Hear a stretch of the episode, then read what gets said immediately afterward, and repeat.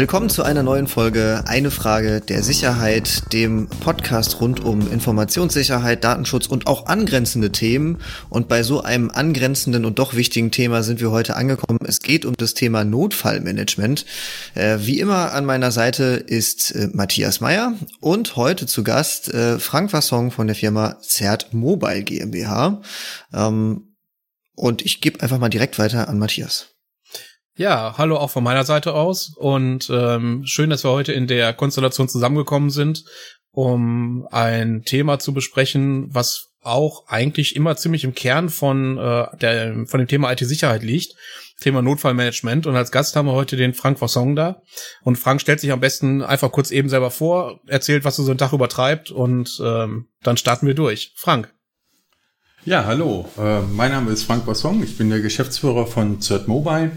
Wir sind ein kleines, überschaubares äh, Beratungsunternehmen und haben uns seit äh, mehr als zehn Jahren auf Informationssicherheit, IT-Notfallplanung und äh, den Aufbau von Datenschutzmanagementsystemen spezialisiert. Als kleine Nebenkriegsschauplätze decken wir auch noch Interimsmanagement, Projektmanagement ab und der, mein Partner, der Dr. Schmitz, der hat sich darauf spezialisiert, ähm, Prozessaufnahme, Prozessdesign, Prozessdokumentation, also diese Themen auch mit abzudecken. Ähm, er hat so eine, so eine äh, Spezialisierung darauf, Six Sigma. Äh, und ähm, das ergänzt sich eben halt auch sehr, sehr gut. Ja, da seid ihr ja sehr breit aufgestellt.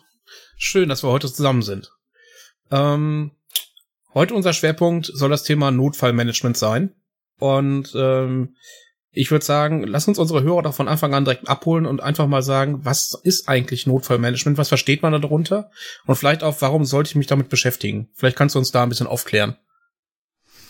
Ja, okay. Also ähm, unser, unser Ursprung oder angefangen hat bei uns das Thema Notfallmanagement gar nicht so mit dem Thema Business Continuity, sondern eher mit der IT-Notfallplanung, so wie der BSI es eben halt sieht. Also wir ziehen da auch immer einen Standard ran, das ist der BSI 100-4, der ist zwar schon ein bisschen älter, aber äh, der bietet äh, eine gute Basis. Und da geht es schwerpunktmäßig mehr darum, um Notfallpläne für die IT-Unterstützung äh, zu entwerfen. Das kann man natürlich als Basis nutzen, um dann davon dann weiterzugehen.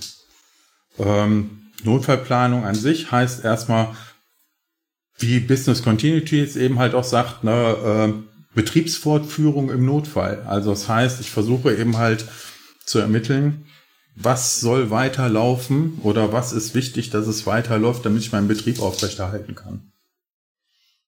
Da ist natürlich ein total spannendes Thema, ähm, wo ich fast wetten würde, dass nicht jeder Geschäftsführer die Frage mit Antwort, sofort beantworten kann welche Teile von seinem Unternehmen denn wirklich wichtig sind, damit äh, es halt noch weiter laufen kann, oder? Hm, also äh, ich bin ja immer der Meinung, ne, wenn der Geschäftsführer nicht sagen kann, ne, womit er sein Geld verdient, ne, und äh, dann, dann wird es schwierig, oder? Also ja, also äh, man sollte schon, ich denke schon, dass eben produzierende Betriebe ganz genau wissen, ne, womit sie ihre Brötchen verdienen wir als Beratungsunternehmen, wir wissen eben halt auch, von welchen Teilen der Technik wir ganz klar abhängig sind. Äh, wir machen momentan eben halt viel zum Beispiel über, über Videocalls und äh, online. Äh, das heißt also, wir müssen immer dafür sorgen, dass eben wir eine Möglichkeit haben, diese Beratung dann auch so durchzuführen. Äh, und so gibt's das eben halt in verschiedenen Bereichen. Ob das jetzt ein kleiner Bäcker ist, der eben halt von seiner äh, Hardware, also eben halt von seinen Öfen und von seinen, seinen Maschinen abhängig ist, oder eben halt auch von, wenn die schon elektronisch gestützt sind. Also man kann sich ja vorstellen, der Bäcker um der Ecke, der macht wahrscheinlich noch alles ganz normal mit einer Maschine. Aber es gibt ja auch größere Betriebe, wie zum Beispiel große äh, Backunternehmen, äh, wo eben halt die Maschinen auch alle computergestützt laufen und gesteuert werden, wo die Rezepturen so gemischt werden. Und wenn bei denen die Maschinen ausfallen oder die Computer ausfallen oder die IT-Stützung, ähm, dann können die eben halt auch nicht produzieren. Ne? Okay, was würdest du da so sagen? So, was ist so der Punkt, ähm, wann verstehen die Unternehmen, dass sie sich auf so einen Notfall vorbereiten müssen? Ist das eher präventiv oder haben die schon mal ein vor ein Bug bekommen oder ist das, werden sie rechtlich verpflichtet? Gibt sowas, dass man auch rechtlich, also ich meine, du hattest gerade den BSI-Standard angesprochen, der greift ja wahrscheinlich eher so in Richtung Kritis-Unternehmen ähm, oder welchen, welche Ansätze gibt es so, wo die Unternehmen sich mit dem Thema beschäftigen? Also es gibt eben halt verschiedene Ausgangssituationen. Du hast zum einen die Unternehmen, die natürlich schon mal einen Schaden hatten und eben halt jetzt Prävention betreiben möchten, damit sie den nicht nochmal haben. Also das heißt, ne, die haben für sich die Notwendigkeit aus einem Ereignis halt äh, heraus erkannt. Dann gibt es äh, die Unternehmen, äh, die sind sich vielleicht selber darüber bewusst. Das sind leider aber die wenigsten. Ja, also die jetzt morgens aufstehen und denken, oh, ne, äh, wir haben da noch nichts gemacht, wir machen jetzt mal was. Ne, äh, die gibt es auch, aber ich würde sagen, der Anteil ist nicht mehr wie 15 bis 20 Prozent. Die meisten, die zu uns kommen, haben irgendwo eine Anforderung, die sie erfüllen müssen. Das heißt, aktuelle Anforderer wären zum Beispiel die Versicherer.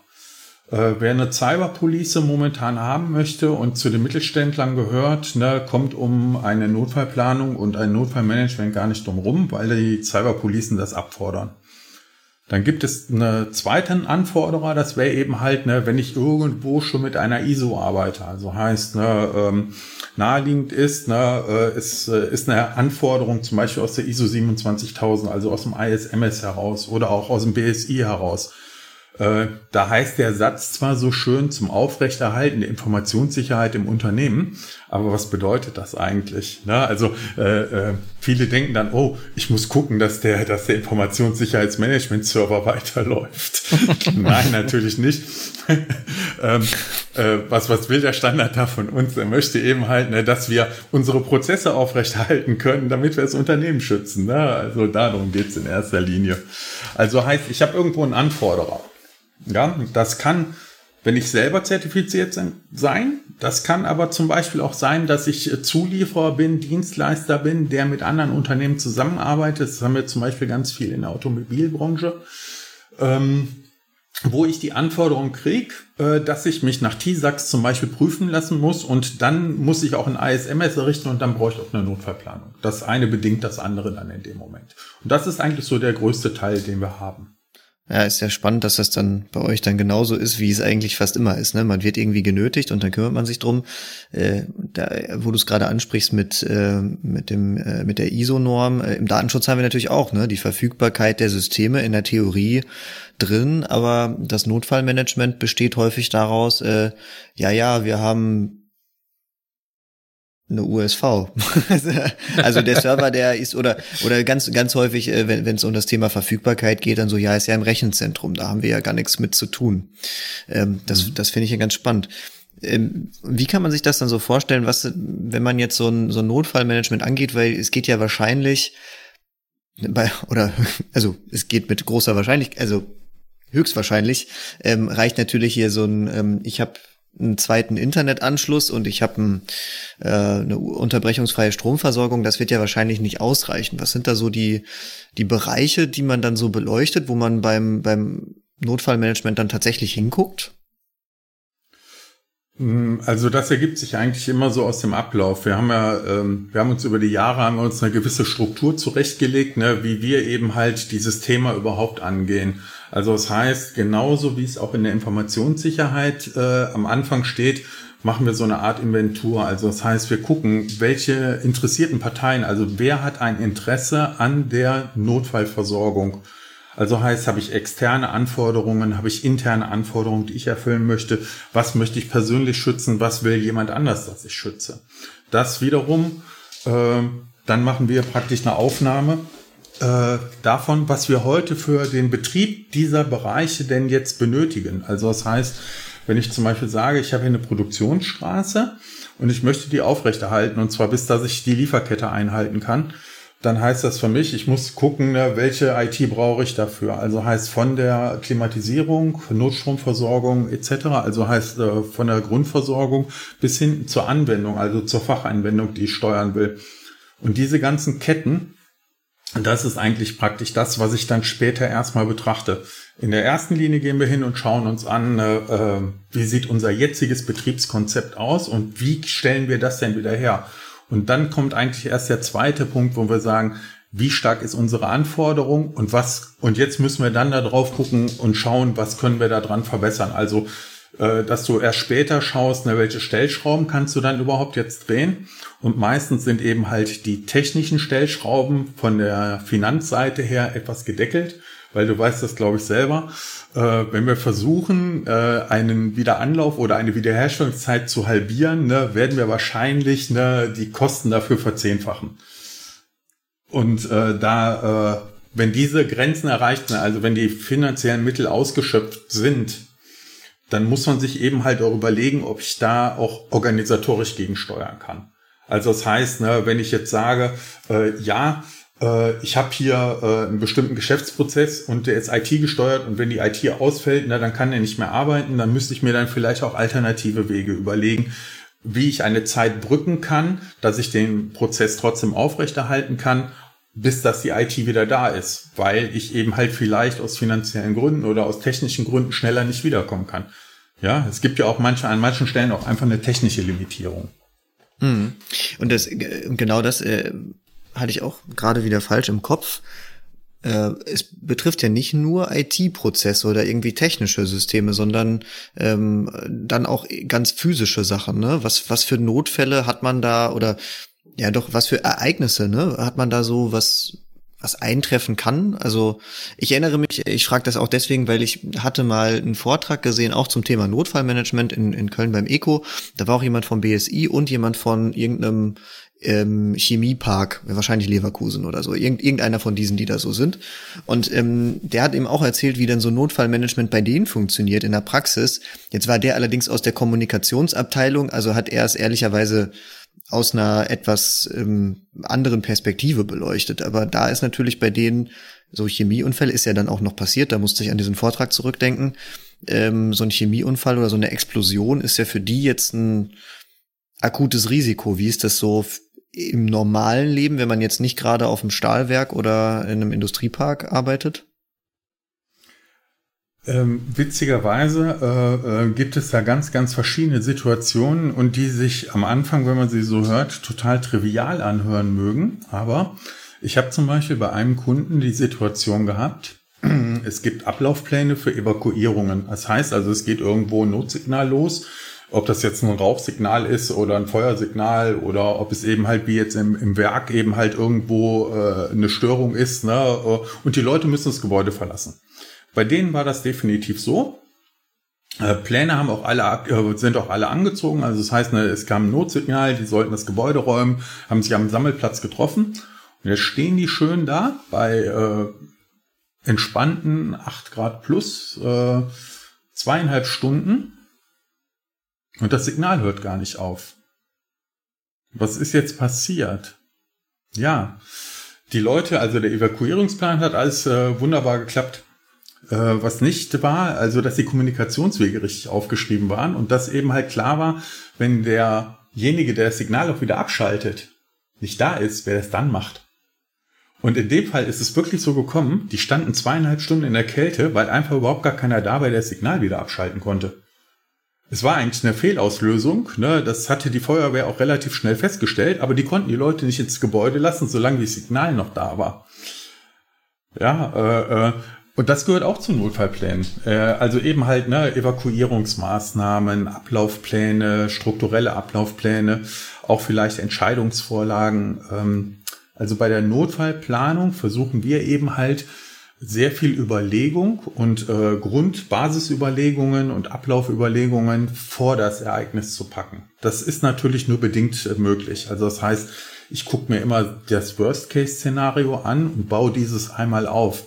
Und viele Kunden fragen mich, ja, aber das tritt ja nie ein. Aber wir erklären dem Kunden halt an der Stelle, es ist viel leichter aus einer, aus einer Gesamtsituation oder aus einem großen Plan einen Abstrakt zu erstellen. Also heißt, mir ein bisschen da rauszuholen.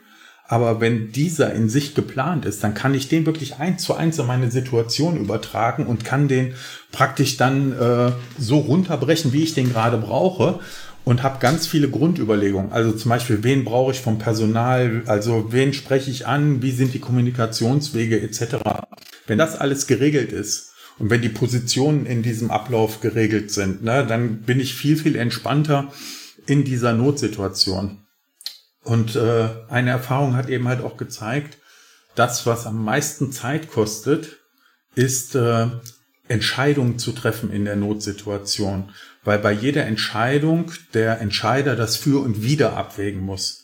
Viele sagen uns jetzt gerade Corona. Äh, wir sind zehn Jahre durch die Gegend gelaufen und haben gesagt, ne, ähm, überlegen Sie auch, äh, dass das, äh, das Szenario Pandemie ähm, oder eben halt auch Großausfall von Personal am Standort. Da haben die mir alle immer gesagt, ne, Herr Wasson, sowas passiert hier nie. ist hier den letzten Jahren nie passiert. Seit zwei Jahren diskutiert das Thema keiner mal mit mir. Es ist allen sehr bewusst. Viele diskutieren jetzt mit mir, wieso? Wir haben auch ohne Planung, haben wir super gehandelt. Ich sage, ja, aber das war wie Lotto spielen. Ja, Sie können auch hundertmal im Auto sitzen, unangeschnallt und es passiert nichts. Genauso gut können Sie einmal einsteigen, zehn Meter fahren und es ist was passiert. Ja, das ist halt dann mit Glück arbeiten. Das heißt, äh, bei den Worst-Case-Szenarien ist dann sowas wie das Haus brennt oder das Büro brennt komplett aus und alles da drin ist weg. Ist das so ein Worst-Case-Szenario oder, also jetzt, wenn ich jetzt nicht gerade auf dem Chemiepark bin? Also einfacher ist es, glaube ich, wenn wir es an der Stelle auf die IT runterbrechen, also wir wieder von einer IT-Notfallplanung ausgehen. Weil da gehen wir immer davon aus, ne, dass ein Gerät nicht nur, äh, dass ich das nicht nur neu booten muss oder so, sondern dass ich, dass es eben halt komplett zerstört ist. Es ist einfach jetzt kaputt. Äh, das wäre immer das Worst-Case-Szenario. Das heißt, ich muss einen Switch, einen Server oder sonst irgendetwas, das muss ich jetzt ausbauen, ich muss ein neues Gerät einbauen, ich muss das besorgen. Also heißt, ich habe eben halt äh, die, die, die Lieferketten, die ich einhalten muss. Äh, ich muss mich um die Versorgung kümmern und, und, und. Und das sind eben halt so viele Überlegungen, die ich dabei habe. Erstens, wie stelle ich das Gerät wieder her? Dann kommt der Administrator um die Ecke gelaufen und sagt mir, aber ja, ich weiß aber, wie das wiederherzustellen ist. Dann sage ich, okay, wie viel sind Sie? 15, 15, 20? Dann sagt er, nee, wir sind zu zweit. Ich sage, super. äh, Sie sind ja auch nie krank und auch nie im Urlaub. Doch, aber wechseln wir uns ab. Ich sage, oh, wenn Sie das steuern können, dass der, der, der, der, der nicht im Urlaub ist, nicht krank wird, ist auch super. Na, ähm, ja, und so kommt eben halt dann auch schon zusammen, ja, es macht natürlich Sinn, sich zu überlegen, wie stelle ich ein Gerät auch wieder her. Weil auch da diskutieren wir sehr viel mit Kunden. Äh, da herrscht nämlich so die Meinung vor äh, in den Fachkreisen, ja, ich hole mir einen Spezialisten, die ja auch wirklich alle auf der Straße Schlange stehen. Ähm, also heißt immer verfügbar sind. äh, und der baut, also wenn ich einen Spezialisten habe für Datenbanken oder für Server oder sonst irgendwas, der wird mir das schon wieder richtig herrichten. Ja, und ich sage dem Kunden an der Stelle, also ich komme selber aus der Administration, ich habe ja lange Jahre Netzwerke erstellt und Server gewartet und, und, und. Aber selbst ich, wenn ich keine Anleitung folge, installiert zehnmal denselben Server virtuell, also auf zehn verschiedenen virtuellen Maschinen und ich garantiere dafür, dass ich fünfmal einen anderen Weg gegangen bin. Ja, weil ich mal hier einen Klick vergessen habe, da. Und am Ende äh, äh, von der ganzen Situation haben wir auf einmal äh, fünf Server, die in verschiedenen Situationen alle unterschiedlich reagieren. Und zwar eigentlich nur dadurch, dass ich entweder irgendwo eine Konfigurationsreihenfolge anders gemacht habe oder ich irgendwo einen anderen Weg gegangen bin äh, oder oder oder. Habe ich aber einen genauen Ablaufplan und habe ich eine Beschreibung, wie etwas installiert wurde, bin ich erstens auch von den Fachkräften flexibel. Das heißt, äh, wir machen immer so schöne Admin-Protokolle, nennt sich das. Also das heißt, wir machen wirklich Step by Step by Step Fotodokumentation ne, oder Bilddokumentation von einer Installation. Und die meisten sagen zu uns, das sind Idioteninstallationen. Ich sage ja prima, dann haben wir alles richtig gemacht, weil wenn ich diese Beschreibung der Sekretärin, die eine Tastatur und eine Maus bedienen kann, geben kann oder einem Auszubildenden aus der IT und sage, geh Schritt für Schritt für Schritt für Schritt vor, bin ich viel, viel flexibler, was mein Personal angeht, habe viel mehr Möglichkeiten, bin also eben halt nicht auf den Spezialisten angewiesen, sondern ähm, ich kann auch auf anderes Personal zurückgreifen. Man glaubt gar nicht, ne, was es eben halt in den Situationen oder gerade in den Notsituationen hilfreich ist, wenn ich ganz viele personelle Möglichkeiten habe, die ich mir extern nicht noch irgendwo besorgen muss. Weil Personal bereitstellen on demand ist eine sehr, sehr teure Sache. Wenn überhaupt verfügbar, ne? Das ist das ganze Thema äh, Time to Recover, was da mit reinspielt, ne? Also, wie du ja gesagt hast, ähm, lege ich mir den Switch zum Beispiel einfach ins Lager, damit ich die Hardware verfügbar habe, weil sie halt wichtig genug ist? Oder vertraue ich drauf, dass mein Switch-Hersteller mir das innerhalb von 24 Stunden liefert? Könnte man jetzt bei mhm. aktuellen Chip mal wahrscheinlich auch äh, ins, ins Schwarze gucken, ne?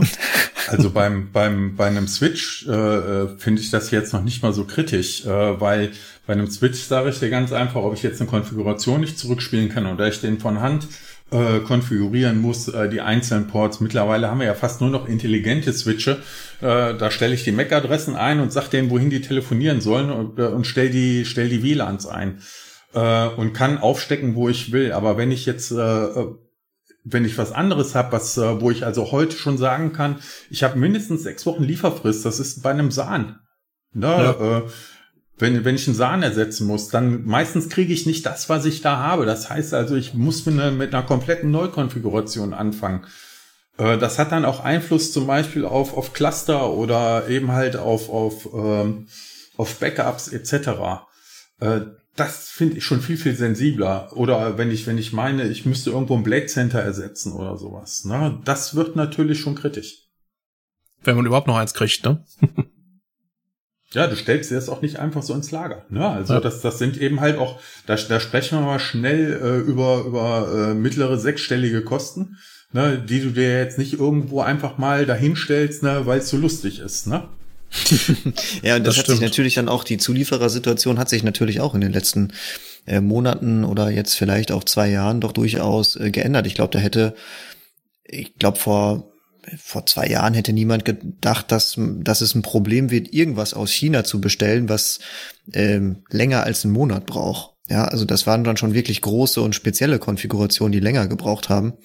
Ich meine, mittlerweile, wenn man versucht, ein Auto zu bestellen, äh, ich glaube, elf Monate sind wir aktuell. Ja, schon fast DDR-Zeiten. Na okay, da sind wir noch ein bisschen von entfernt.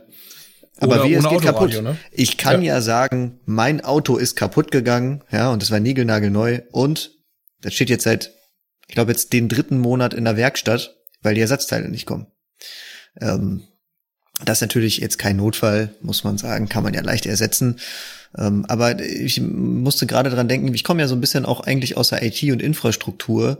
Ähm, und ich weiß, dass eins der größten Probleme nämlich genau das zu Beginn war, als wir in größeren Teams gearbeitet haben. Diese Verständlichkeit, dass theoretisch jeder jeden ersetzen kann und dass jeder auch weiß, wenn der morgen nicht da ist, was hat der gestern gemacht und ähm, dass auch dass auch alles quasi dokumentiert ist. Ich meine, wir haben technische Möglichkeiten dafür dann geschaffen, aber ich stelle mir das halt gerade in so gewachsenen Systemen in Unternehmen extrem kompliziert vor. Und ich hatte ähm, gestern oder vorgestern ähm, einen Vortrag zum Thema Log4j, also mir angehört. Und ähm, das war jetzt ja so einer der jüngsten, also jetzt heute betrachtet, einer der jüngsten Vorfälle, ähm, die ja auch zu bei einigen Unternehmen tatsächlich zu Notfällen geführt haben. Also ich habe in dem Vortrag so vernommen, dass manche Unternehmen dann vor Panik und gerade Kommunen äh, vor Panik einfach die Stecker gezogen haben, ähm, Dienste komplett offline gestellt haben. Ähm, und ich, das waren ja auch nicht nur Kommunen, sondern teilweise, ich glaube sogar irgendwie belgische, das belgische Verteidigungsministerium Ministerium und ich glaube, ein paar andere Ministerien hat es ja auch getroffen. Ähm, sowas ist ja auch eigentlich ein Notfall, oder? Dass halt einzelne Komponenten dann betroffen sind, oder? Hattest du damit auch irgendwie zu tun, oder? Ja, äh, also wir haben ja, äh, ich habe ja hier in NRW äh, momentan 12, 14 Städte in der Betreuung.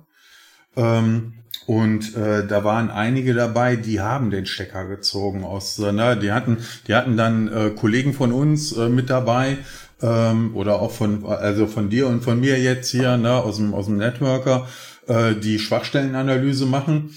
Und da sind die Schwachstellen-Scanner regelmäßig alle angesprungen und die wussten, äh, die hatten so Probleme rauszufinden, welche Tools auf welchem Server jetzt irgendwas war. Äh, jetzt sind die auch mit mir jetzt gerade noch in der Notfallplanung. Wir haben gerade von einem, von einem halben Jahr angefangen. Ist ja auch eine etwas langwierigere Sache. Äh, Sage ich jetzt mal, das ist jetzt auch nichts, was man so jetzt, äh, wir fangen das heute an, ist übermorgen fertig. Und äh, da war aus reiner Verzweiflung, dass sie wirklich hingegangen sind ne, und die Dinger vom alle vom Netz genommen haben, ne, die in einer äh, geschützten Umgebung hochgefahren haben.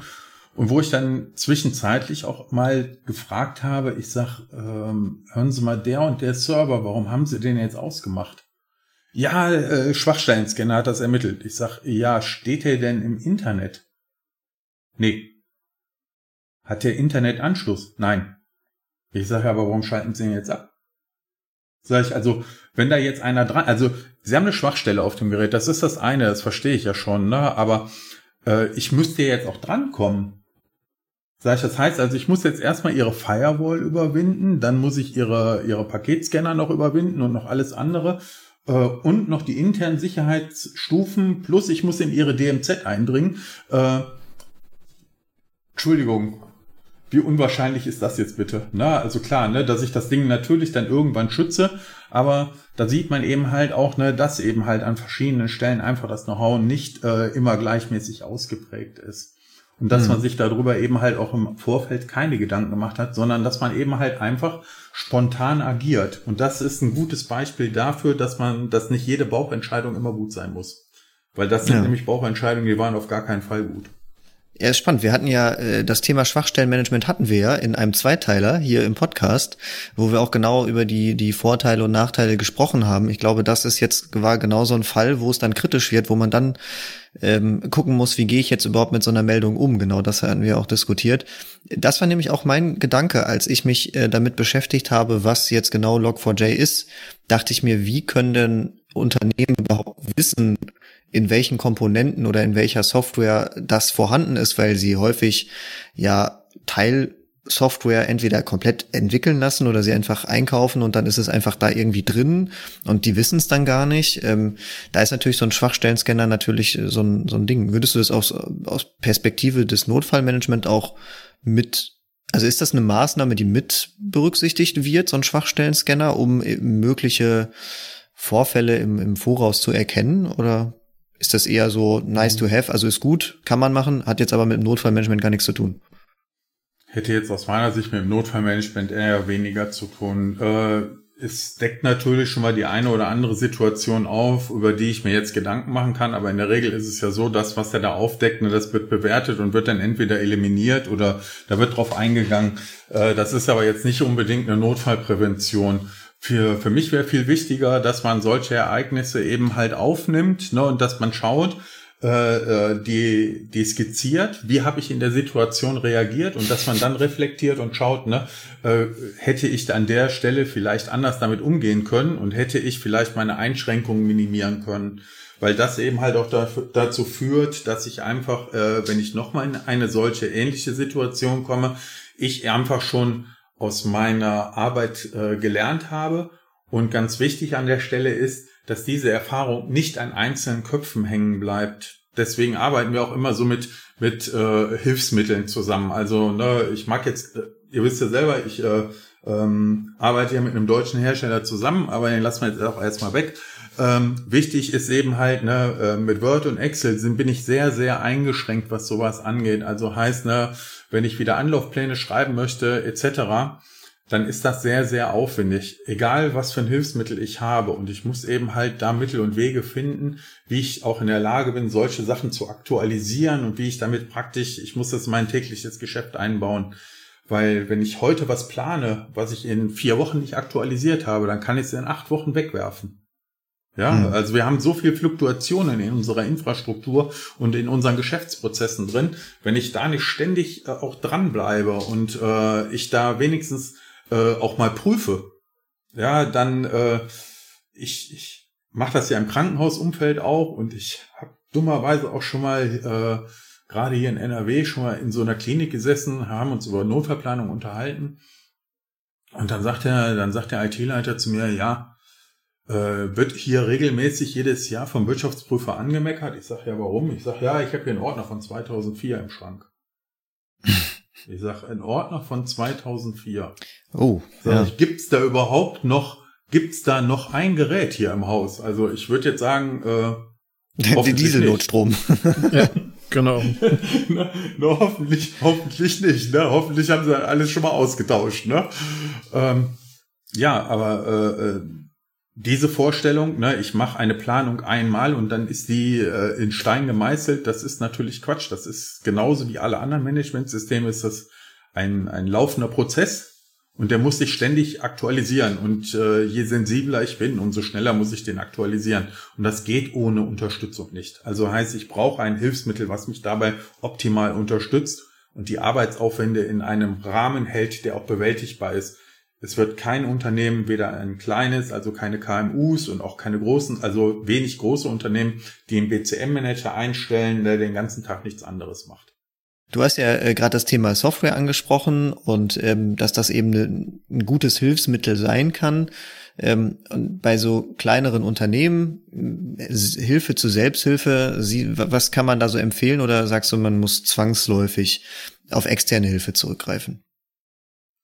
Nein, also äh, grundsätzlich, um äh, überhaupt mal anzufangen, äh, so dieser, der BSI 100-4, so überhaupt jetzt mal den auch als Hilfsmittel heranzuziehen, das ist jetzt kein Hexenwerk, das ist keine Raketenwissenschaft oder so, das sind 146 Seiten.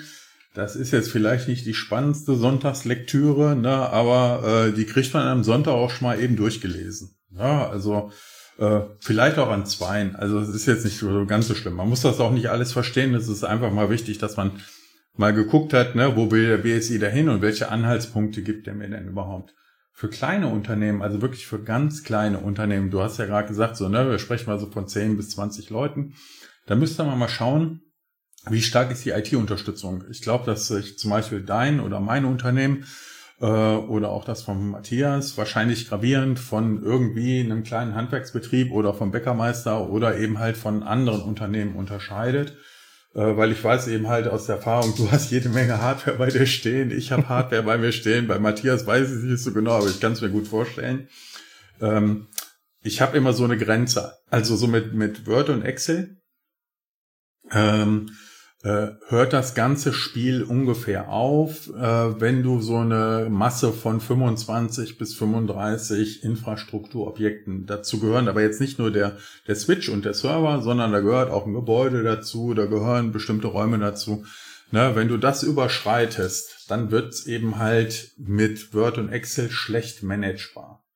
Wenn du dann so in den Bereich, sage ich jetzt mal 50 bis 75 kommst, ne, dann hört's mit Word und Excel komplett auf. Das kannst du einfach auf Dauer nicht mehr pflegen.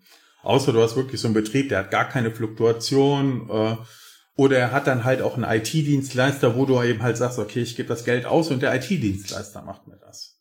Ja, mhm. habe ich eben halt auch. Aber so kleinere Krankenhäuser, die haben halt keine eigene IT-Abteilung. Ne, die sourcen das aus an den, an den äh, Dienstleister na, da wird der Dienstleister halt mit dazu verpflichtet, dann auch die Notfallpläne zu schreiben. Hm. Ach, das gibt es, halt dass Krankenhäuser keine IT haben. Oder, oder heißt das dann noch EDV? nee, die haben also, äh, ähm, ich habe ich hab in der Tat, habe ich jetzt gerade äh, im Neukundenbereich äh, ein kleines Klinikum, ein kleines Stadtkrankenhaus mit 40 Betten und äh, die haben alles outgesourced. Das darf sich Krankenhaus nennen, 40 Betten, das klingt ja nach Privatklinik. Äh, äh, hauptsächlich Belegärzte. Ist, ja. also ist wirklich so. Ne? Also die, die haben jetzt äh, keine Notaufnahme oder sonst irgendwas, ne? aber hm. die machen eben halt schon sehr viele OPs, ne? Ähm, hm. auch wenn die nur 40 Betten haben. Okay, dann verstehe ich auch, dass man dann keine eigene IT-Abteilung äh, hat, weil die würden, dann haben wir natürlich wieder das Fachkräfteproblem, ob sich das, ob die dann überhaupt die richtigen Leute finden würden, bleibt dann dahingestellt, ja. Aber das, das Problem haben wir ja an vielen Stellen. Ne? Also ähm, wenn ich mir zum Beispiel jetzt mein, in meinem Kundenstamm so ein bisschen nachgucke, das ganze Thema ähm, Arztpraxen oder auch äh, MVZs, ähm, da sind die wenigsten tatsächlich mit einer eigenen IT von ausgestattet, weil es einfach vom Verhältnis überhaupt nicht zusammenpasst. Ne? Das meiste ist halt über einen äh, Vertriebs- und Servicepartner ausgelagert. Der kümmert sich um vieles. Ah, jetzt sind sie ja durch die ähm, IT-Sicherheitsrichtlinie so ein bisschen gegeißelt, dass sie sich zumindest mit dem Thema Sicherheit mal beschäftigen müssen. Das ist ja schon mal ein ganz guter Anfang. Aber ich würde wetten, dass die wenigsten davon tatsächlich über aktives Notfallmanagement drüber nachdenken. Querstrich IT-Notfallmanagement. Wobei, wenn die IT ausfällt, vom Prinzip die Behandlung ja auch stehen bleibt. Ne? Also elektronische Patientenkartei etc. pp. ist halt quasi Tür abschließen, Feierabend. Ne? Ja, also wir haben jetzt eben halt ähm, da auch jetzt gerade aktuell jetzt äh, neue Probleme, gerade in diesem kleinen Klinikbereich oder überhaupt bei den Krankenhäusern, die nicht zur Kritis gehören. Ähm, die haben seit äh, 1.1. eine neue gesetzliche Anforderung, das ist der Paragraph äh, 75c aus dem SGB V, äh, zum Schutz der Patienten, also zum Patientendatenschutz. Und die haben eben halt eine rechtliche Auflage bekommen, ne, dass auch wenn sie nicht zur Kritis gehören, trotzdem ein Informationssicherheitsmanagementsystem errichten müssen. Die sind zwar nicht prüfungspflichtig nach 8a, so wie die Prüfung, äh, wie die, wie die Kritis-Unternehmen, ähm, haben aber äh, die Ansage, dass äh, sie sich zum einen erstens an diesen B3S, also heißt für die Kritis für äh, Krankenhausbetrieb von der DKG, dass das ein äh, heranzuziehender Standard ist. Ne? Also das heißt, da, da gibt es keine Verpflichtung, dass sie ihn ranziehen müssen, aber da wird schon ganz klar im Gesetz darauf hingewiesen, dass der für die Umsetzung schon äh, ja maßgeblich sein könnte. Ja, oder dass sowas eben halt ranzuziehen ist. Und äh, wenn die äh, einen Schadensfall haben und es ist nachweisbar, dass sie nichts gemacht haben oder dass sie dem nicht entsprechen, äh, eben halt mit massiven Strafen dann zu rechnen ist. Ja, ah, okay. von ach, daher, das, ja. Das, ach, das wusstest du gar nicht, du guckst gerade so. Äh, nee, ja, weil ich, ähm, ich vertue, ich weiß jetzt nicht, ob ich mich vertue. Ich glaube, da hatte ich mit Matthias mal drüber gesprochen. Ähm, dieser, es gibt ja so ein, ist das der Standard, Matthias, der auch für äh, Arztpraxen gilt, wo wir uns mal drüber unterhalten, diese IT-Sicherheits? Nee, leider nicht. Achso, nicht. Weil, okay, deswegen hatte ich das nämlich im Kopf, weil da ist es nämlich so, die Arztpraxen werden auch dann irgendwie dazu ähm, angehalten oder verpflichtet, das zu machen, aber es wird weder kontrolliert noch sanktioniert und deswegen äh, ehrlicherweise juckt's in der Praxis fast niemanden. Ähm, aber das scheint ja dann hier anders zu sein, weil wenn es dann natürlich im Schadensfall dann wirklich mit rangezogen wird, spätestens dann, ähm, okay, dann ja, es ist eben halt auch äh, so, dass man darauf hingewiesen hat, ne, dass es eben halt eine Vorschrift ist ne, und im Schadensfall eben die Aufsichtsbehörden gehalten sind, ne, daran auch das Strafmaß auszurichten. Ja, also. Darf ich fragen, welche Aufsichtsbehörden? Meinst du jetzt an Datenschutzaufsichtsbehörden oder? Das wird äh, erster Linie, weil wir über Patientendatenschutz sprechen, werden es wahrscheinlich äh, die, äh, die Landesbehörden sein. Gut, dann alle Zuhörer aus Baden-Württemberg aufgepasst, die aus NRW. ja, mal, mal, abwarten. ja, NRW, ja nicht so viele. also. Nee, nee, nee wir, wir, wir zeichnen auf, ne?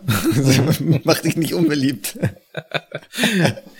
Ich glaube, diesen Teil, den könnten wir vielleicht nochmal rausnehmen.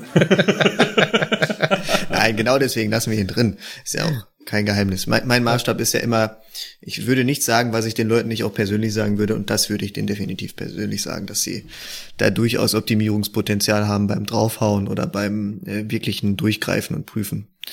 Ähm, das habe ich so, habe ich denen sogar schon gesagt, muss ich gestehen. Auch der Behördenleitung noch im letzten Sommer. Also insofern ähm, mache ich mich dann nicht, äh, nicht unbeliebter, als ich sowieso schon gemacht hätte. Okay, aber spannend, dass das dann auch, ja, okay, klar, ähm, Datenschutzaufsicht ist natürlich dann bei der Aufsichtsbehörde. Ja, Matthias, du hattest noch einen Punkt, äh, den du auch noch fragen wolltest. Ähm ja, eigentlich vom Prinzip äh, würde ich mal fast an den Anfang zurückspringen. Und ähm, mir geht das Ganze noch nicht durch den Kopf als Geschäftsführer von einem kleinen Unternehmen, wo ist denn die tatsächliche Herausforderung, wenn ich mich mit dem Thema Notfallmanagement beschäftigen möchte? Was ich jetzt so mitgenommen habe aus unserem Gespräch, ist es eigentlich die Komplexität des Themas. Das heißt also, wenn ich nicht vernünftig strukturiert da dran gehe, dann kann ich mich, glaube ich, da auch in Schönheit verlieren an vielen Stellen oder auch sehr, sehr schnell den Überblick verlieren. Und gerade das, was du am Anfang ja gesagt hast, das Aufnehmen von den Prozessen, das Identifizieren von den Stakeholdern, das, ähm, das Dokumentieren der Abhängigkeiten untereinander, der Systeme, der, der Prozesse, bis ich dann tatsächlich meine Wertschöpfungskette zusammen habe. Ich glaube, das braucht viel Erfahrung, dass man da den richtigen Weg geht, oder? Mm, also, äh, wenn du, wenn du dir am Anfang eben halt wirklich die Frage stellst, ne, äh, was sind die Bereiche, wo, wo es mir weh tut. Na, also als Geschäftsführer sitze ich eben halt da oder wenn, wenn der Geschäftsführer mich fragt und, und sagt, ja, wo fangen wir denn an? Dann sage ich eben halt, ne, was sind die Bereiche bei Ihnen im Unternehmen, ne, die Ihnen richtig wehtun, wenn wir das jetzt anhalten? Oder wenn das nicht arbeiten kann. Das kann ja zum einen sein, wenn ich ein Schreibbüro habe, ich habe da 200 Schreibkräfte sitzen ne, und die können alle nicht tippen. Dann habe ich jede Minute, wo die keinen Satz schreiben, habe ich natürlich Ausfälle. Die muss ich irgendwann kompensieren. Das ist einmal, ich habe Personalkosten, die ich da habe, weil ich da sitzen habe und die arbeiten nicht. Und dann müssen die jetzt auch irgendwann nacharbeiten. Also das heißt, ne, äh, wahrscheinlich läuft so viel Arbeit irgendwann auf, ne, bis dass ich einen Punkt erreicht habe, ne, wo es einfach ohne Hinzuziehung von Fremdkräften gar nicht mehr abzuarbeiten ist. Das kommt ja auch noch hinzu. Also das sind eben halt solche Faktoren. Und äh, das ist auch das Erste, was, was wir mit einem Kunden zum Beispiel beim Kickoff mache. Dass ich ihm, dass ich mich mit ihm hinsetze und eben halt äh, die verschiedenen Abteilungen, Personal, Kommunikation, Finanzen, Geschäftsleitung, dass ich die alle versuche an einen Tisch zu holen, wenn es denn gestrennte Positionen sind. Und wir dann erstmal fragen, ne, habt ihr eine Vorstellung, habt ihr eine Idee, ne, äh, auch mal Geschäftszahlen ranzuziehen, Jahreszahlen, äh, Quartalszahlen, ne, um eben halt auch da ein Gefühl für zu kriegen, weil ich, wenn ich als Berater irgendwo reinkomme, ich sage ja, klar, wir, wir schützen alles, ich bleib hier zwei Jahre sitzen. Na, nein, Quatsch. Äh, ähm, ich äh, setze mich natürlich mit dem Kunden hin und sage, okay, wir gucken jetzt, na, wo tut's dir denn weh? Wo hast du deine Schmerzpunkte? Wo riskierst du gerade Verluste? Und äh, wenn ich die Sachen anhalte, wo läufst du Gefahr, dass ich dein Unternehmen äh, äh, gefährde? Weil das ist ja das, was wir wollen. Das ähm, verstehen auch viele bei der Informationssicherheit nicht äh, es geht sich nicht darum, bei Informationssicherheit irgendwelche Informationen zu schützen. Auch, auch, ja, sondern es geht sich um den Schutz des Unternehmens. Und das ist bei der Notfallplanung ganz genauso. Es geht sich um den Schutz äh, der Integrität und auch äh, der Aufrechterhaltung des Unternehmens. Also heißt den Schutz für die, für die Mitarbeiter, für meine Geschäftsprozesse, äh, dass ich keine Verluste habe, dass ich meine, meine Produktion aufrechterhalten kann. Damit ich einfach das, was mich ausmacht als Unternehmen, dass ich das weiterführen kann. Ich hatte mal einen, einen Schlüsselmoment, der, der mich für das Notfallmanagement wirklich sensibilisiert hat. Ähm, da hatten wir aus einem ganz anderen Kontext äh, einen Unternehmensberater hier ähm, vor Ort und ähm, der hat das immer gesagt, dass wir das mal machen müssen und der hat gesagt, ähm, jetzt mal, dann kam er irgendwann später und hat gesagt, äh, wie sieht's denn aus, ne? Habt ihr mal, habt ihr, seid ihr das mal angegangen, habt ihr mal eure Prozesse dokumentiert? Es ging darum, dass, genau, er wollte, dass wir unsere Prozesse, die wir haben im Unternehmen, mal dokumentieren. Und dann äh, habe ich gesagt, nee, habe ich nicht gemacht. Hat er gesagt, ja, was ist denn, wenn du morgen vorm Baum fährst? Er hat gesagt, wollen wir nicht hoffen, aber stell mal vor, du fährst morgen vorm Baum und du kannst niemandem mehr sagen, was du machst. So, was läuft dann noch im Unternehmen und was nicht. Ähm, und das kann tatsächlich geschäftskritisch sein, weil ich zum Beispiel persönlich die Löhne freigebe. Und äh, quasi, ne, also ich muss das quasi ähm, manuell freigeben, dass die Löhne an die Mitarbeiter rausgehen. Das heißt, wenn ich zum falschen Zeitpunkt ähm, nicht da bin, gehen die Löhne mindestens temporär nicht raus. Sie werden zwar erstellt und gemeldet, weil das macht unser Lohnsteuerbüro, aber äh, sie gehen nicht raus, physisch. Ist halt schon ein Problem. Und es gibt auch durchaus ein paar andere Sachen, die dann früher sehr intensiv nur an mir hingen, die ich aber nirgendwo runtergeschrieben habe. Das äh, würdest du bestätigen, dass das, dass solche Sachen äh, auch drin, weil die hat man jetzt zum Beispiel ja gar nicht auf dem Schirm. Ich weiß nicht, Matthias, ob du dir darüber schon mal Gedanken gemacht hast, aber ähm, ich fand das äh, ja ein spannendes Gedankenexperiment, mir das mal vorzustellen, weil auf Urlaube, so, so, so wie Frank ja auch gesagt hat, auf Urlaube kann ich mich vorbereiten. Ja? Krankheit, in der Regel, selbst wenn jemand schwer krank wird, dann kann der einem noch sagen, hör mal, ich bin nicht, guck mal da, denk mal da dran, ich wollte den noch zurückrufen. Aber so, Frank, würdest du sagen, dass das auch so ein Hauptthema ist oder ist das in der Größe Definitiv. dann nicht mehr so ein Thema?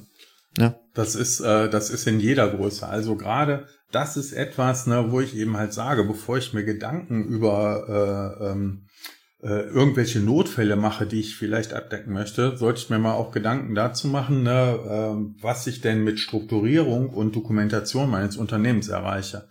Äh, Dokumentation ist wirklich so ein stiefmütterliches Ding. Also das heißt, ne, also das ist so das, äh, was kaum einer gerne macht. Ja, mhm. äh, hm. auch so gerade das, was du jetzt gerade gesagt hast, ne, die Geschäftsprozesse äh, zu dokumentieren, da, da sehen viele keine Notwendigkeit drin. Aber wie viel daran abhängt oder davon abhängt, ne, äh, dass gerade diese Abläufe klar sind, dass sie transportierbar sind, dass jemand anders das ausführen kann. Äh, ich finde immer dieses, ich fahre vom Baum, das finden viele so, so super abstrakt, obwohl das eigentlich immer hm. so nah ist, weil wenn wir in die Zeitung gucken, das passiert, glaube ich, irgendwie dreimal die Woche, dass man sowas liest.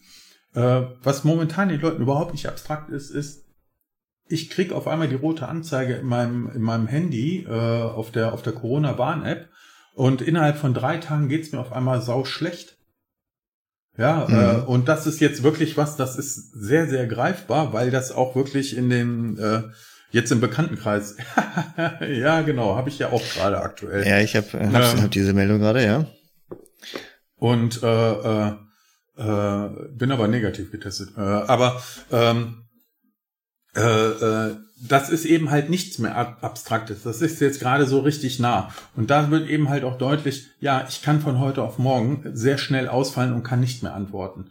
Dass ich mhm. von Hawaii aus noch nach Hause telefonieren kann. Ich habe auch schon Webcast irgendwo aus New York rausgemacht, während ich da äh, beim Frühstück gesessen habe. Das geht auch. Ne? Äh, aber äh, was ist, wenn es nicht geht?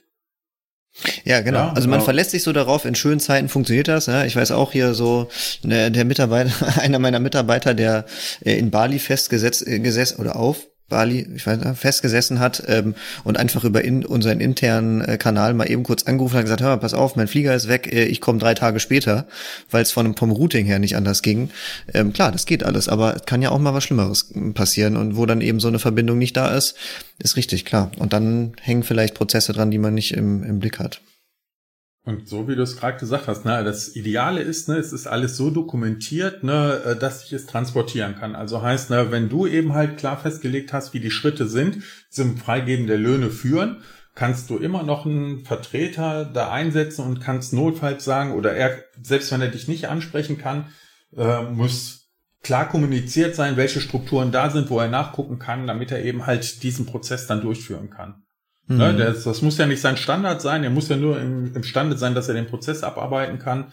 Äh, da muss man sich auch nicht die Finger wund schreiben. Ne? Äh, da reicht wirklich, du findest da den Schlüssel, da das Passwort, ne? äh, geh den Weg. Guck dir die Bilderanleitung an, mach das, was da drin steht, Feierabend. Ja, ja, Das, das bringt auch mich jetzt wieder da, dazu, dass ich wieder so das Gefühl bekomme, ich müsste mich eigentlich mal wieder drum kümmern und äh, die Prozesse evaluieren. Ähm, eine letzte Frage habe ich noch so aus der Praxis. Ähm, zur, zur Aufbewahrung oder zu, zur Organisation, wenn ich jetzt so eine, so eine Management-Dokumentation zum Notfallmanagement habe, ähm, was ist denn deine Empfehlung, wo man sowas dann aufbewahren sollte? Sagst du ab ins Bankschließfach und gib jemandem den Schlüssel und sag im Notfall gehst du dahin? Oder ähm, soll man es irgendwie, weil ich kann es mir, also digital wäre mir einfach aus diversen Gründen zu unsicher, außer ich wäre ein Eichhörnchen und hätte es an fünf Stellen gleichzeitig. So, so habe ich das übrigens mit meinen Backups. Die habe ich immer an, an fünf Stellen verschlüsselt, ja, mit unterschiedlichen Passwörtern, aber das ist ein anderes Thema. Also ich, ja, ich bin jetzt, ich bin ja ein bisschen paranoid, ja. Was ist so deine Empfehlung, was oder was, muss jetzt keine Geheimnisse verraten, aber. nein, nein, nein. Aber äh, wir, ähm, wir haben andere, wir haben da einen anderen Ansatz. Du guckst es, du siehst es lieber aus der Sicherheitsvariante äh, heraus. Ne? Ganz klar, das ist dein Hauptjob. Äh, ich gucke eben halt ne, aus der Notfallrelevanz. Das heißt also, ich muss schauen, dass wir handlungsfähig bleiben. Äh, mhm. dass ich den sicher und dass ich die Sachen irgendwo gut wegschließe, ist die eine Sache, aber es ist eben halt so, ähm, deswegen arbeiten wir immer aktiv mit einem System. Also ne, äh, unser, unser Produkt ist eben halt so zum Beispiel gestaltet, dass wir das auf einer virtuellen Instanz haben und wir diese komplette virtuelle Instanz auf einen Notfalldatenträger, Notfall-Notebook exportieren. Das kannst mhm. du dann wegschließen, kannst du es in den Tresor packen, wie auch immer. Wichtig ist, du gehst im Notfall hin, stöpselst dir das mit USB 3 irgendwo an äh, startest am besten der, die Maschine direkt von der Festplatte aus, hast keine äh, großen Zeiten und kannst dann sofort mit dem Notfallmanagement arbeiten. Heißt also, das sind die großen Geschwindigkeitsvorteile, die dann bei dir auch die Schäden reduzieren, dass du eben halt aktiv mit deinem System arbeiten kannst, sehr schnell auf Informationen zugreifst und eben halt auch die Dokumente, die dazugehören, sofort im Zugriff hast. Wenn du mhm. anfangen musst, äh, stell dir einfach vor, bei dir würde äh, dein, dein Rechenraum abbrauchen und du müsstest den wiederherstellen. Äh, bis du an den Punkt kommst, dass deine Infrastruktur wenigstens so weit rudimentär läuft, dass du auf deine Dokumentenablage zugreifen kannst, ne, äh, sind wahrscheinlich schon vier Tage vergangen und äh, äh das ist schon so eine lange Prozesskette, äh, ähm, die du ohne Beschreibung gar nicht hinkriegst. Was nützt dir da ein Notfallmanagement, was du in Word und Excel oder in, in, in, äh, äh in äh, Acrobat, also als PDF irgendwo hast? Ne, äh, um das durchzublättern. Du musst ja immer hm. irgendwo drankommen. Ne? Ja, ähm, ja, ja, genau. Das sehe ich auch so. Meine, meine Erfahrung ist halt, äh, ich habe so so ein Notfallhandbuch schon ausgedruckt äh, bei einem Kunden. Der hat so circa so 330 Infrastrukturobjekte. Die haben zwei Rechenzentren, Ausweichrechenzentrum und all sowas. Ja, das hat mal eben schnell neuneinhalb, zwölftausend Seiten gehabt. Ja, ja, also im Notfall die mal schnell blättern. Okay, da gibt's auch eine Suchfunktion, aber das ist schon umständlich. Ne? Ähm, mhm. Und wenn ich schnell zwischen Informationen hin und her blättern will, ne, ist das natürlich nichts. Ne? Da brauchen wir gar nicht äh, drüber reden. Äh, und das sollte natürlich auf die Situation, also auch auf die Unternehmensgröße, sollte man das immer in Betracht ziehen, ne? dass man eben halt sagt, wenn ich mit Word und Excel arbeite, dann pack's um Gottes Willen so weg, ne, dass du auch dran kommst, ne, und nicht, es liegt hier bei mir äh, auf dem File-Server und das ist einer der ersten, die weg sind. Ja, ja, das, das vergisst man. Genauso wie Internetzugang. Deswegen finde ich die Lösung äh, sehr charmant, die du gerade genannt hast und auch absolut sinnig, weil man denkt immer ja Internet und wenn wenn wenn eben nicht der Internetanschluss da ist, dann gehe ich halt über LTE oder was. Ähm, nur viele vergessen, dass bei einem Stromausfall zum Beispiel, also bei einem etwas größeren Stromausfall, was jetzt nicht nur mein Gebäude betrifft, ähm, die Pufferspeicher der Mobilfunkantennen äh, auch begrenzte Speicher haben und dann unter Umständen auch nichts mehr mit Internet äh, über die Luft ist, ne? Das ja, bei siehe das einem Ahrtal, Kunden ne? von mir, bei einem, bei einem Kunden von mir allen Ernstes vor äh, jetzt 18 Monaten passiert. Großes Papierwerk, äh, einer der, der Motoren von der, von der Anlage ist durchgebrannt, hat dafür gesorgt, dass die 10 kV-Leitung weggeflogen ist. äh, danach haben sich natürlich dann äh, fröhlich in fünf Minuten äh, alle Server verabschiedet, die sind nämlich fröhlich runtergefahren. Äh, dann haben alle gedacht, okay, wir haben ja unser Notfallmanagement, das haben wir ja in der Cloud, ist ja kein Problem. Äh, blöderweise war leider die Zuleitung auch direkt weg. Äh, das nächste Umspannwerk war aber auch davon betroffen, weil das mussten sie nämlich runternehmen. Dann waren die Funkmasten weg dadurch, ne, weil die Puffer dann auch weg waren. Und äh, die haben acht Stunden da gesessen und konnten nicht auf ihr Notfallmanagement zugreifen, weil die waren eben halt, die haben gesagt, die Cloud ist immer da. Die hat noch recht. Das Notfallmanagement der Cloud war da. Die kam halt nur nicht dran. Ja, ja, das, das vergisst man dann manchmal, ja. Der Klassiker, ja. Ja, ja spannend. Ähm, vielleicht zum Abschluss. Ähm, wenn du unseren Zuhörern drei Tipps geben solltest, wenn sie sich noch überhaupt gar nicht mit dem Thema beschäftigt haben und jetzt von uns ganz, ganz viel zu dem Thema gehört haben, mit welchen drei Schritten sollten sie anfangen? Außer dich anrufen. also mich anrufen als ganz erstes, nein Quatsch. Äh, sollten sich überhaupt erstmal im Klaren darüber werden, ob sie äh, externe Anforderungen haben. Also sollten sich mal in Ruhe hinsetzen, sollten mal schauen, ähm, äh, wie abhängig bin ich von bestimmten Sachen. Also heißt, ne, äh, was, was könnte meine mein Geschäftsprozess oder mein Geschäftsbetrieb jetzt stark beeinflussen. Das wäre schon mal so das allererste.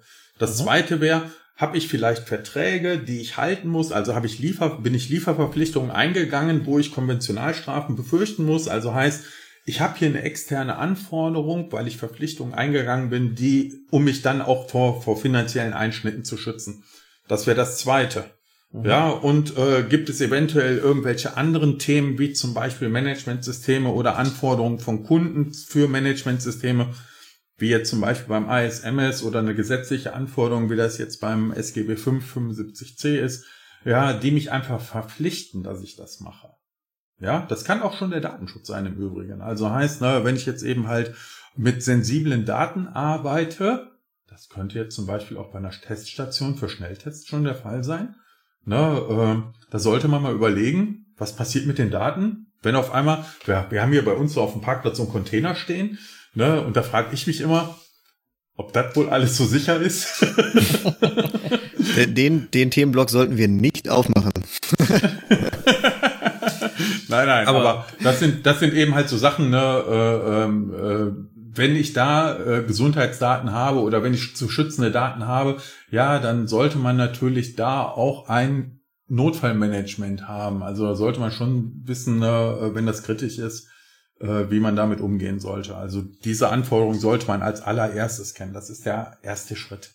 Der zweite Und Schritt ist eben halt, wenn ich, wenn ich das identifiziert habe, ähm, ähm, sollte ich mich überhaupt mit dem Thema mal für mich auseinandersetzen. Also heißt, ne, dass man, man muss da kein, kein Studium für abschließen, aber wie ich vorhin schon gesagt habe, man sollte mal den BSI 104 einfach mal spaßeshalber lesen. Und dann natürlich, ne, ähm, spätestens danach kommt man an den Punkt, wo man sagt, okay, ich brauche mal hier jemanden, der mich wenigstens mal ein bisschen in die Hand nimmt. Das muss nicht viel sein, das, das äh, kann einfach mal so ein Coaching sein. Ne, ähm, man kann auch direkt fünf Tage planen über, über äh, einen Zeitraum von einem Jahr, wo man dann in äh, regelmäßigen Terminen mit einem Berater arbeitet. Aber das ist dann schon wirklich dieses, dieses große Rad. Und man sollte sich überhaupt überlegen, in welchem Umfang mache ich das. Also beschränke ich mich auf IT-Notfallplanung Oder will ich direkt äh, Business Continuity Management machen, also Betriebsfortführung im Notfall? Aber das ist dann, wenn ich mit einer ISO 22301 zum Beispiel anfange, dann fange ich richtig an, das riesengroße Rad zu drehen. Das ist für, für KMU eigentlich schon eine Nummer zu groß, finde ich immer. Ja, das war auf jeden Fall sehr, sehr aufschlussreich. Danke für die Einblicke an der Stelle. Ich glaube, da haben wir unseren Zuhörern einiges an Hausaufgaben aufgegeben. Ja, das sich unter anderem auch mit dem dass sich unter anderem auch mit dem BSI Grundschutz beziehungsweise der ähm, den Anforderungen aus äh, vom BSI einfach mal auseinandersetzen sollen. Und ich glaube, das, was du gesagt hast, einfach mal mit dem Thema anfangen, sich damit beschäftigen und dann vielleicht auch in das Thema reinwachsen und erkennen, ob man Hilfe braucht oder nicht. Ich glaube, das ist der der wichtige Punkt, ne? Das einfach mal starten. Absolut. Und ich glaube auch, dass eine Außenperspektive da sehr erfrischend ist. Das war ja auch meine, ich war früher auch mal absoluter Gegner von Unternehmensberatung in vielen äh, Punkten. Mittlerweile weiß ich das sehr zu schätzen, weil diese Außenperspektive ähm, und gerade mit Erfahrung doch sehr viel mehr wert ist, als das immer nur selber zu machen. Man wird ja auch ein bisschen betriebsblind. Ne? Das stimmt. Das ich glaube auch ganz einfach, äh, man muss nicht unbedingt immer schon direkt ein Projekt starten, sondern man kann sich auch einfach, wenn man sich mit dem Thema auseinandersetzt, äh, einfach mal äh, sich mal eine Stunde oder zwei oder anderthalb mal eine Beratung angedeihen lassen. Also einfach mal, ne, dass man sich wirklich mal erklären lässt, ne, von, von außerhalb, ähm, mal in Gespräch mit einem Berater geht, ne, der dann vielleicht auch die passenden Fragen stellt ne, und einen da wirklich mal so ein bisschen so auf so ein paar Sachen stößt äh, damit man mal selber, so wie du das sagst, diese Betriebsblindheit eben halt ablegt ne, und äh, man sich selber mal für bestimmte Sachen auch öffnet. Ja, ich fasse dann nochmal zusammen. Also, äh, eigentlich sollte sich jeder drum kümmern, das ist für jeden wichtig, ähm, sich überhaupt erstmal Gedanken zu machen, was passiert im Notfall, welche Fälle gibt's da. Ähm, als äh, Hilfe kann, kann BSI äh, 100-4 was 100-4? Mhm. 100-4 gelten. Und ich meine mich zu erinnern, dass da sogar Vorlagen sind, ne? So für so Notfallpläne und sowas, ne? Nicht nur dieses äh, Notfallblatt für IT-Sicherheitsnotfälle. Ähm, dann äh, eine Software mit einem Berater am besten zusammen kann äh, gerade in größeren Bereichen durchaus ähm, von großem Vorteil sein. Ich fand es auch, äh, ich habe mich bei der Software nämlich auch immer gefragt, ja, wie ist das denn, wenn dann eben kein Internet da ist? Aber da ist die Lösung, die du genannt hast, natürlich total super.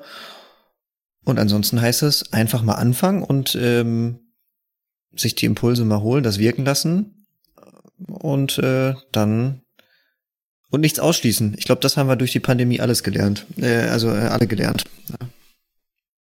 Das stimmt, das stimmt.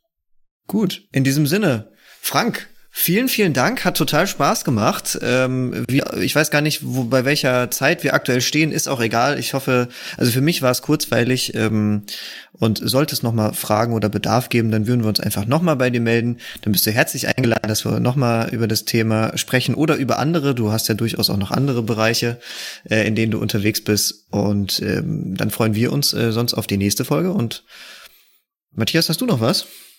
Nee, ich kann auch nur sagen, vielen Dank äh, für die Einblicke in das Thema und ähm, ich glaube, wir haben unseren Zuhörern einen, einen äh, guten Überblick geben können, wo man anfangen sollte, mit was man sich beschäftigen sollte und wo die Reise hingeht. Und ähm, ja, vielen Dank von meiner Seite. Ja, also auch von meiner Seite, also es hat mir riesig äh, Spaß gemacht, ähm, auch dieses Thema jetzt nochmal so mit euch zu besprechen. Ähm, also ich komme auch nochmal gerne wieder. Super, du bist herzlich eingeladen. Vielen Dank euch und ja, äh, dann bis zum nächsten Mal.